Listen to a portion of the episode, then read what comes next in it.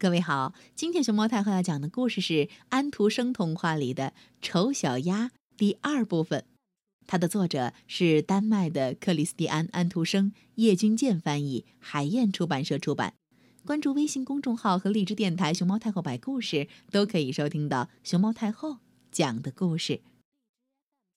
昨天我们说到，鸭妈妈孵了很长时间，终于孵出了小鸭子。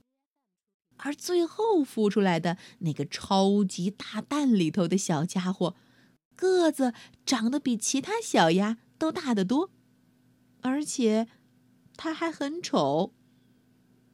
鸭妈妈不太确定它是不是自己亲生的宝宝，于是她决定要把这只又大又丑的小东西带到水里去。她心想：“我踢也要把它踢下水去。”第二天的天气又晴朗又美丽，太阳照在绿牛蒡上。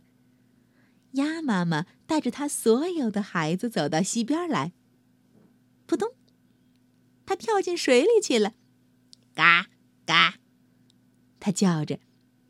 于是小鸭子就一个接着一个，扑通扑通扑通扑通，跳下去，水淹到它们头上。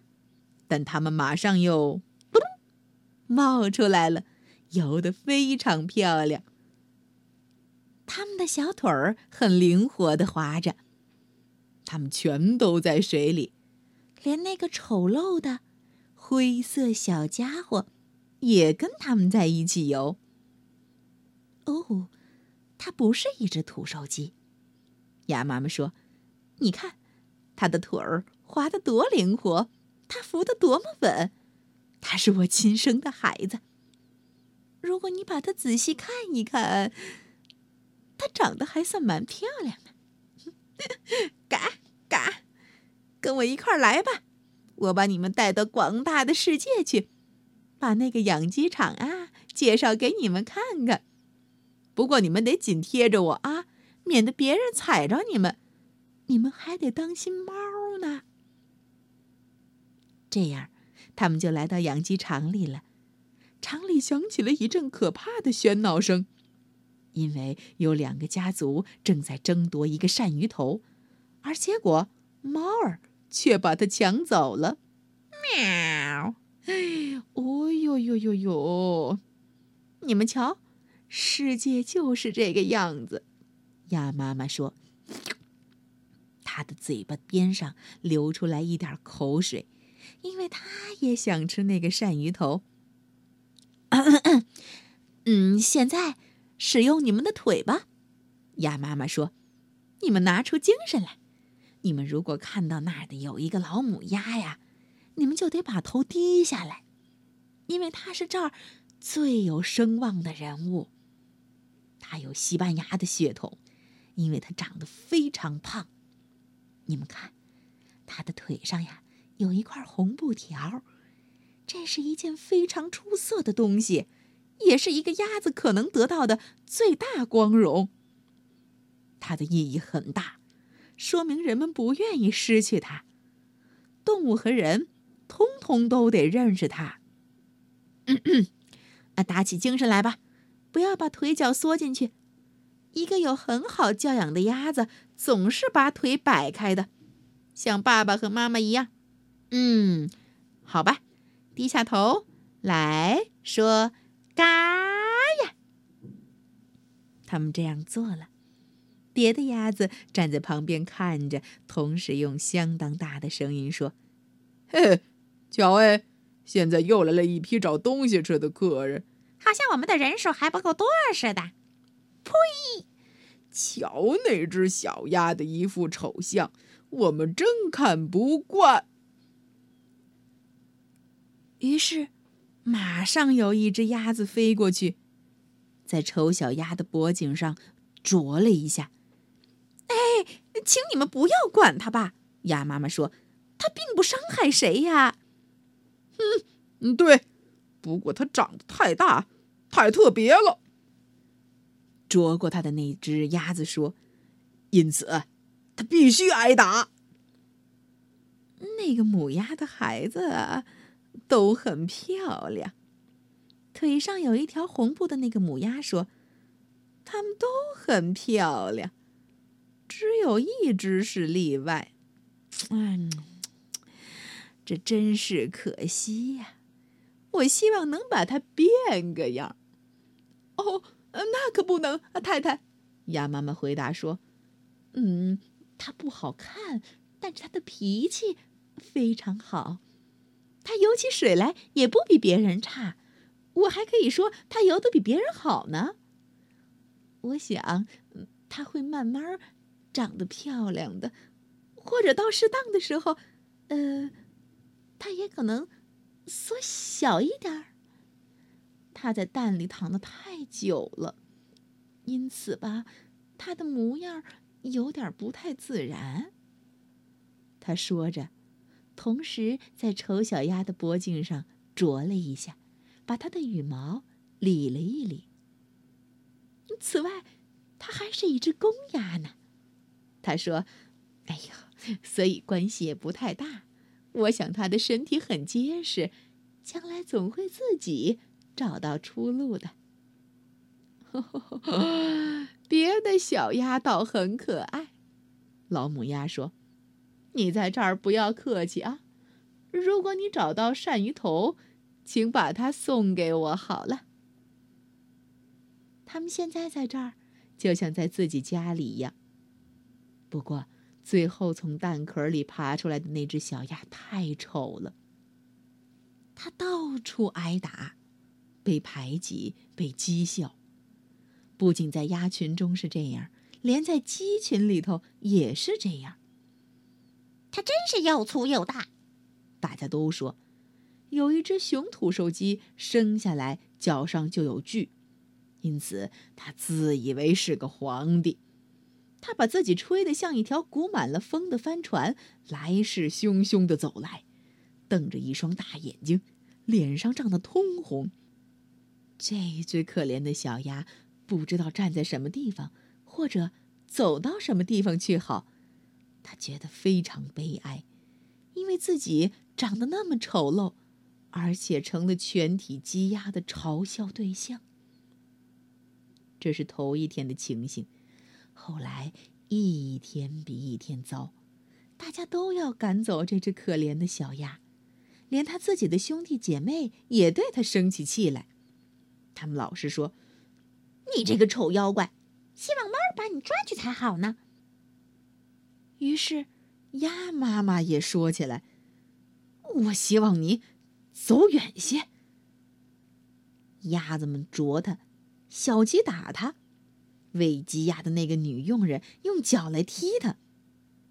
于是，它飞过篱笆，逃走了。灌木林里的小鸟一见到它，就惊慌的向空中飞去。只是因为我太丑了，小鸭心想。于是，它闭起眼睛，继续往前跑。它一口气跑到一块住着野鸭的沼泽地里。它在这儿躺了一整夜，因为它太累了，太丧气了。天亮的时候，野鸭都飞起来了。他们瞧了瞧这位新来的朋友。你是谁呀？他们问。小鸭一下转向这边，一下转向那边，尽量对大家恭恭敬敬的行礼。哟，你真是丑的厉害呀！野鸭们说。呃，不过嘛。只要你不跟我们族里的任何鸭子结婚，对我们倒也没什么大的关系。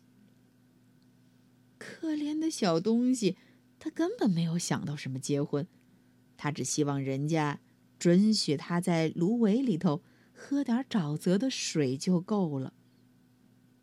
他在那儿躺了两个整天。后来有两只大雁，呃，严格的来讲，应该说是。两只公雁，因为他们是两个男的，飞了过来。